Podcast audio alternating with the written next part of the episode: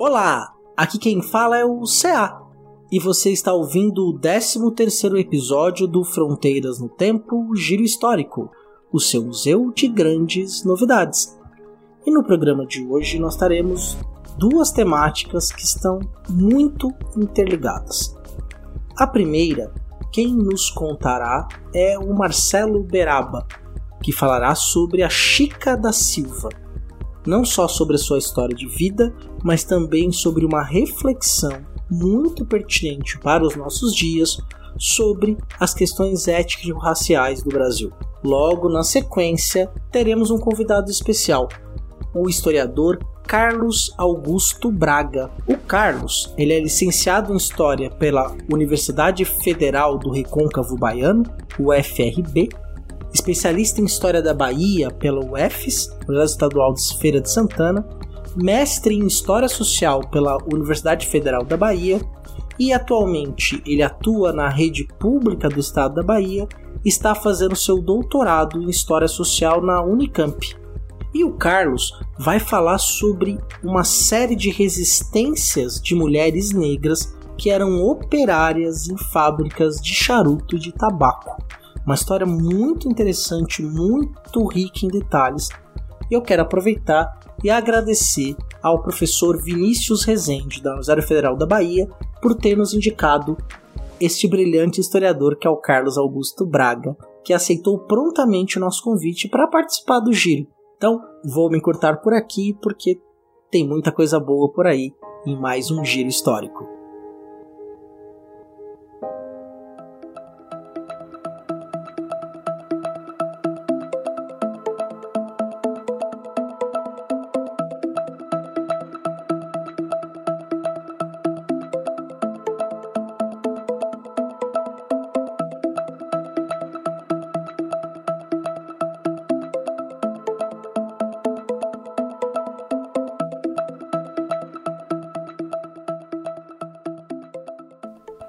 Olá, aqui estamos para mais um giro histórico.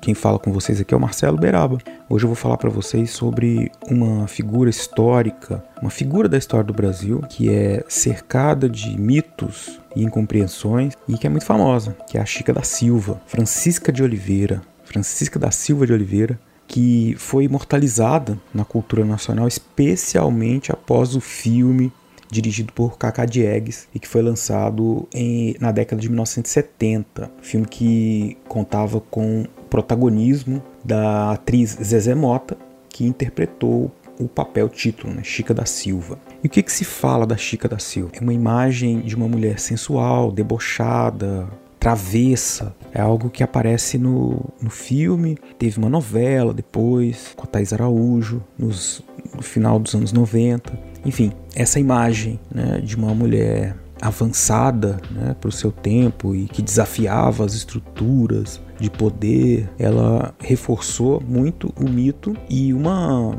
mito da Chica da Silva né, e uma visão também que de certa maneira mostra a permanência né, das leituras racializadas sobre especialmente as mulheres negras. Né? Por quê? A sua história ela foi contada pela primeira vez pelo Joaquim Feliz dos Santos, um advogado de Diamantina, um livro chamado Memórias do Distrito Diamantino. E, e já nesse primeiro livro, o, o Joaquim Feliz dos Santos publicou esse livro em 1868, então já quase 100 anos depois da morte da Chica da Silva. E ali ele já externava uma visão preconceituosa a partir da Chica da Silva, que se perpetuou. Uma ideia de que então ela seria uma mulher, quase como que uma mulher desqualificada. Ele retratou ela de forma muito negativa, inclusive em termos de aparência, o que gerou uma grande discussão. Ele mostrava-se uma surpresa pelo fato de ela ser uma mulher negra que tinha despertado a atenção de um homem branco e bem-sucedido. Então isso lá em 1868 causou na escrita do João Fernandes essa esse espanto. E essa questão da aparência dela foi também alvo de muitos debates durante o século XIX, no século XX, que foi justamente quando a memória, quando a,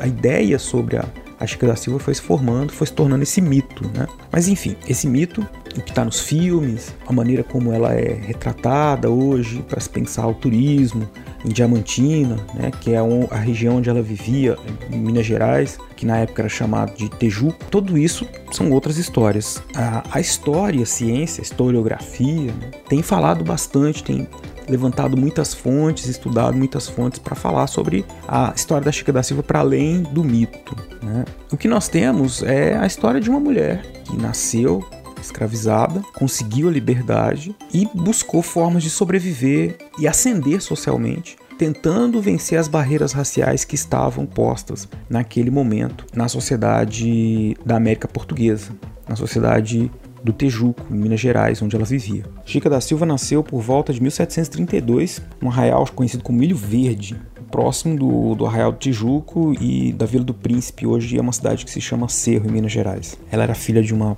mulher negra e de um homem branco, o que era muito comum naquela época, tendo em vista a violência da escravidão.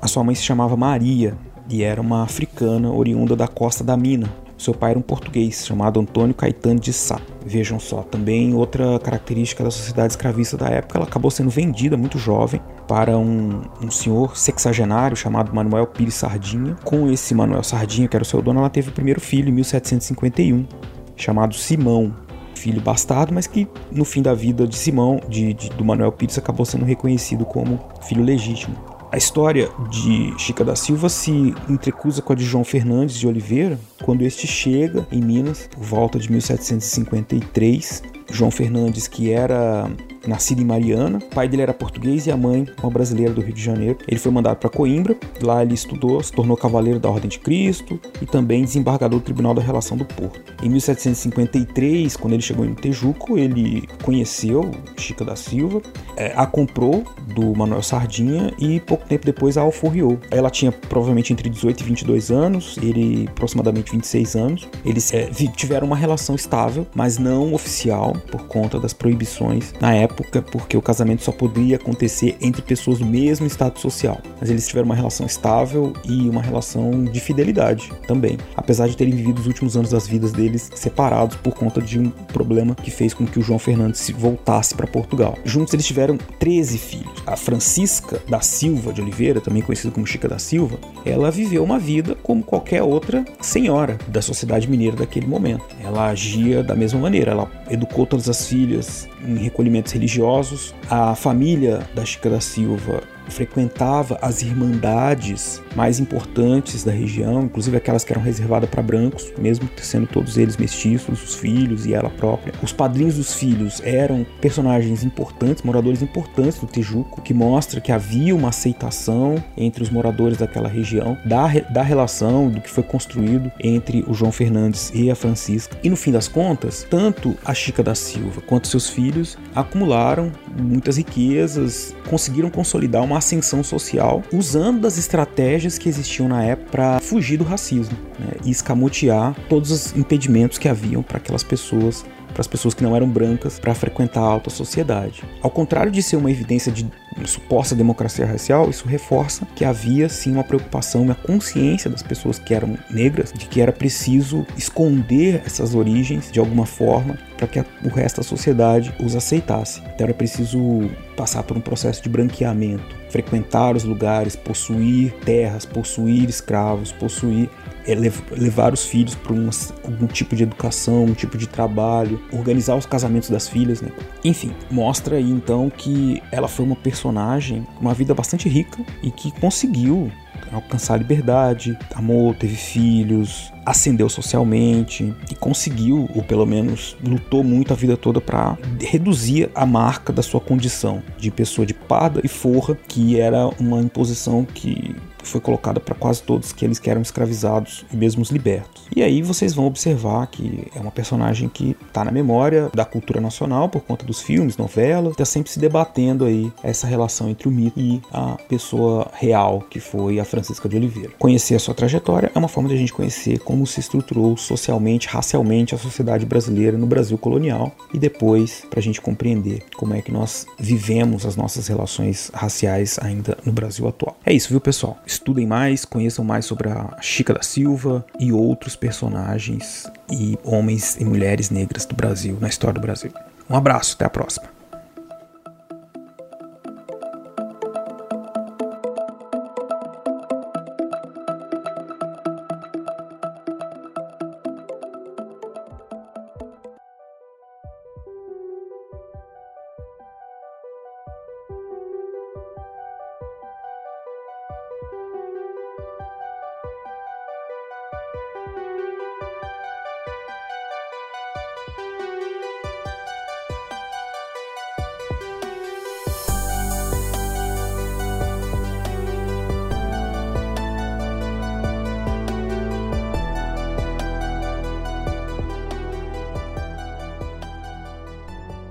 Salve, salve camaradas! Aqui quem fala é Carlos Augusto Braga, sou historiador e quero saber de vocês, quem já ouviu a frase A história da humanidade é a história da luta de classe?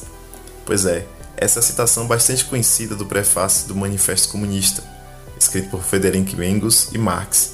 E eu quero convidar vocês para conhecer essa expressão a partir de um contexto histórico mais específico e pensar como pode existir muitas maneiras de luta de classe Aqui vamos mergulhar nas experiências de lutas de operárias negras no recôncavo baiano no contexto do pós-abolição. Para situar rapidinho vocês, preciso dizer que o recôncavo baiano é uma região que circunda a Baía de Todos os Santos e desempenhou um papel crucial no desenvolvimento histórico da Bahia. Ali surgiram as primeiras atividades econômicas coloniais, a exemplo das plantações de açúcar, sobretudo o plantio de tabaco. É importante ressaltar que toda essa atividade dependeu majoritariamente da força de trabalho de homens e mulheres negras, e a região ficou conhecida como a principal exportadora de tabaco até meados do século XIX.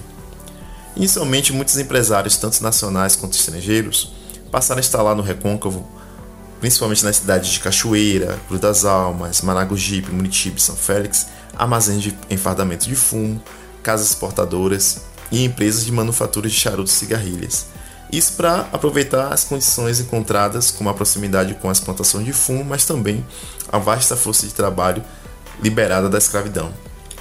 Muitas empresas da região elas ficaram conhecidas né, a nível nacional e internacional, né, durante ali, o final do século XIX e início do século XX. Bem, agora eu quero saber o que, é que mais me chamou a atenção é que essa região se tornou um polo atrativo para a população negra egressa da escravidão, que percebia nas manufaturas de charuto uma possibilidade de trabalho e uma chance também de realizar seus vários projetos de liberdade, né? Está falando de um momento do pós-abolição. Então essa população formou as fileiras, as primeiras fileiras da classe trabalhadora, com destaque à presença feminina e negra nesse setor produtivo. Não é à toa que eu uso a expressão operárias negras para dar esse tipo de destaque. Os dados, por exemplo, que eu tive ao analisar os registros de uma dessas empresas, né, a Companhia de Charutos Dânima, atestam que a presença das mulheres foi de 74%, sendo a força de trabalho de mulheres negras majoritárias, com cerca de 80%. Essa composição social de força de trabalho empregada no complexo fumageiro teve um perfil muito diferente daquela imagem clássica criada para a classe trabalhadora brasileira e serve para romper com noções cristalizadas de uma classe operária branca, masculina e fabril para o Brasil do início do século XX, né? como apontado pela produção historiográfica do pós-abolição e da história social do trabalho. Uma autora dessa já bateu a curiosidade para saber como eram esses trabalhos nas manufaturas. Né? Então, a confecção de charutos era uma atividade predominantemente manual, mas imagine que passa pelo imaginário de vocês que se tratou de uma produção artesanal, contudo, não é bem assim.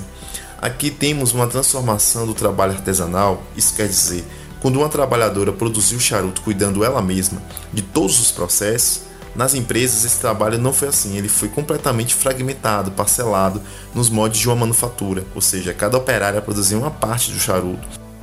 Essa fragmentação dos processos de trabalho não tinha outra intenção a não ser a maximização da produção das mercadorias. Né? Além dessa fragmentação, as trabalhadoras encontraram um ambiente fabril com marcadores sociais que estavam lançados na sociedade e que não cessaram nas bancas de charutos. As empresas elas utilizaram uma divisão racial e de gênero, né, que estruturou toda a sua organização e fixou as mulheres negras na base produtiva, impedindo que elas pudessem alcançar cargos de poder, por exemplo. A despeito dos rendimentos salariais, as desigualdades se concentravam em uma divisão sexual e também racial, sobretudo na separação entre quem executava e quem concebia o trabalho. Bem, acho que até aqui vocês já entenderam que o capitalismo se estrutura a partir e em consonância com as estruturas do racismo e de gênero. Mas o que é central para nós é como essas operárias enfrentaram tudo isso. De cara eu posso dizer que elas não foram passivas. Né? as operárias protagonizaram uma série de lutas que chamo de críticas práticas, né, gosto de chamar assim, ao modelo de produção capitalista. E a partir das análises que eu fiz, de vários registros, por exemplo, foi possível saber como algumas delas eram classificadas por indisciplina, insubordinação, desobediência ou acusadas de serem mal criadas, né, devido às rebeldias diante das normas fabris. Algumas dessas desobediências e rebeldias eram combatidas com a demissão, por exemplo. Muitas dessas operárias não conseguiam encontrar emprego em outras firmas, justamente pela combinação feita entre o patronato fumageiro, né, de não contratar essas operárias rebeldes. E como dizem aqui na Bahia, era barril. Além das desobediências, as operárias também se utilizaram do furto de folha de fumo, como crítica né, prática aos modelos produtivos. Ao surrupiar essas folhas, as trabalhadoras atuavam em lutas silenciosas, quase sempre com a, com a cooperação das demais, provavelmente em busca de restituir ali os rendimentos arrancados pela exploração e na busca por um trabalho justo. Essas folhas furtadas tinham muitos usos, né? eram até empregadas na fabricação clandestina de charutos, mercado que muito preocupou o patronato por criar versões piratas né, das grandes marcas e romper de alguma maneira com o monopólio da, das empresas. Afinal, além de operárias subverter as normas com a prática dos furtos, fora das manufaturas elas também estavam no controle de uma produção informal de charutos. As trabalhadoras também acionavam seus legados afrodiaspóricos né, e de identidade racial para criar agitações nos processos produtivos. Vou contar um, um episódio interessante para vocês. Na Suerdique, Cia, né, em Maragogipe, eram constantes os casos de mulheres negras usarem a chamada magia do candomblé, entre aspas, né, para criar tumultos. Como indica, por exemplo, um memorialista, João Baldo Porto Filho, né, que ele diz o seguinte: vez por outra, uma operária entrava em estado de transe, o popular deu santo, e quando isto ocorria, outras duas ou três também incorporavam. Bem, essas ações paralisavam o setor até a retirada das manifestadas daquele dia que não mais trabalhavam, pois eram imediatamente retiradas da fábrica. A recorrência desses casos levou o patronato a criar normas específicas, né, com multas para esse tipo de ocorrência, afastando a prática das fábricas. Usar esses legados para enfrentar as normas fabris era uma excelente estratégia de combate à lógica do capital, sabotar a produção, paralisar e quebrar com as disciplinas. Né? Apesar dos exemplos que trouxemos, as fumageiras não se restringiram somente aos processos de lutas ou é dessas maneiras de luta de classe dentro das empresas, mas constantemente elas estiveram envolvidas em lutas abertas também, nas paralisações, nas greves, no movimento operário, na formação de sindicatos, de organizações religiosas ou até mesmo na política partidária. Mas esse papo fica para um outro dia. Espero que tenham gostado. Agradeço ao canal Fronteiras do Tempo pelo convite. É nós e até a próxima.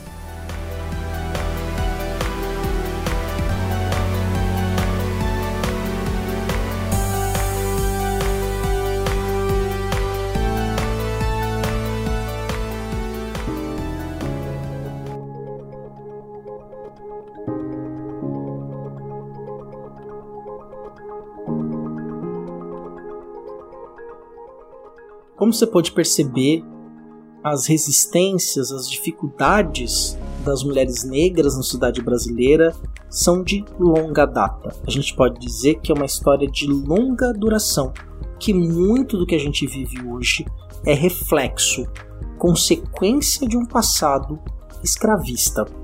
Um passado que nos lega até hoje um racismo que se tornou estrutural em nossa sociedade. Foi algo muito interessante de ouvir e refletir junto com os colegas historiadores que se dedicaram para trazer esses temas de maneira sucinta, mas extremamente qualificada. O Giro Histórico, nosso programa semanal, ele é um reforço às nossas iniciativas do Fronteiras no Tempo de um projeto de história pública, na qual nós falamos com diversas pessoas, como você, sobre a história produzida como conhecimento, na tentativa de aproximar o conhecimento acadêmico de um público amplo e diverso.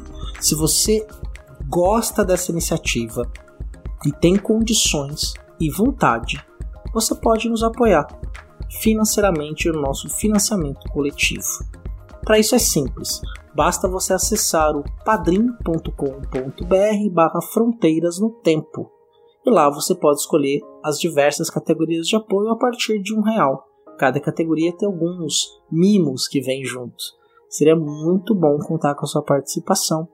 Inclusive, se você se tornar nossa madrinha ou nosso padrinho, você pode participar também do nosso grupo de WhatsApp e a conversa do giro se prolonga. Claro que se você não tem condições de nos ajudar financeiramente nesse momento, a gente compreende perfeitamente, mas você pode nos ajudar de outras formas, que é divulgando o giro e os Fronteiras do Tempo em todas as suas redes sociais, dando as melhores classificações no aplicativo que você escuta o podcast, seguindo o podcast nesses aplicativos, para que você tenha aí sempre as novidades do programa. É uma grande alegria poder produzir isso e nós nos dedicamos para que toda semana Fronteiras no Tempo Giro Histórico chegue aí aos seus ouvidos Vou agradecer pela sua presença, agradecer ao Marcelo Beraba e ao Carlos Braga por esse conteúdo espetacular que eles produziram, me despedindo e desejando uma ótima semana, porque semana que vem, na próxima terça-feira, teremos mais Giro Histórico, o seu museu de grandes novidades.